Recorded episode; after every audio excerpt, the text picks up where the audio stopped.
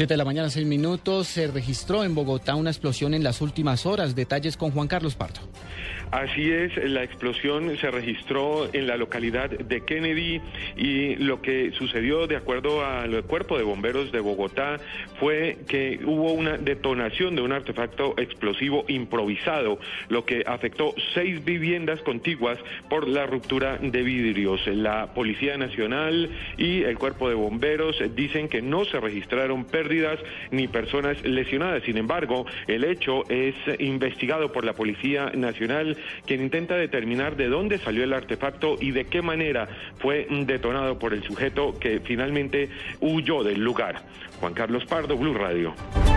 Carlos, gracias. Estaremos al tanto del desarrollo de esta información. Un artefacto explosivo improvisado habría causado daños en por lo menos seis viviendas en la localidad de Kennedy, en Bogotá.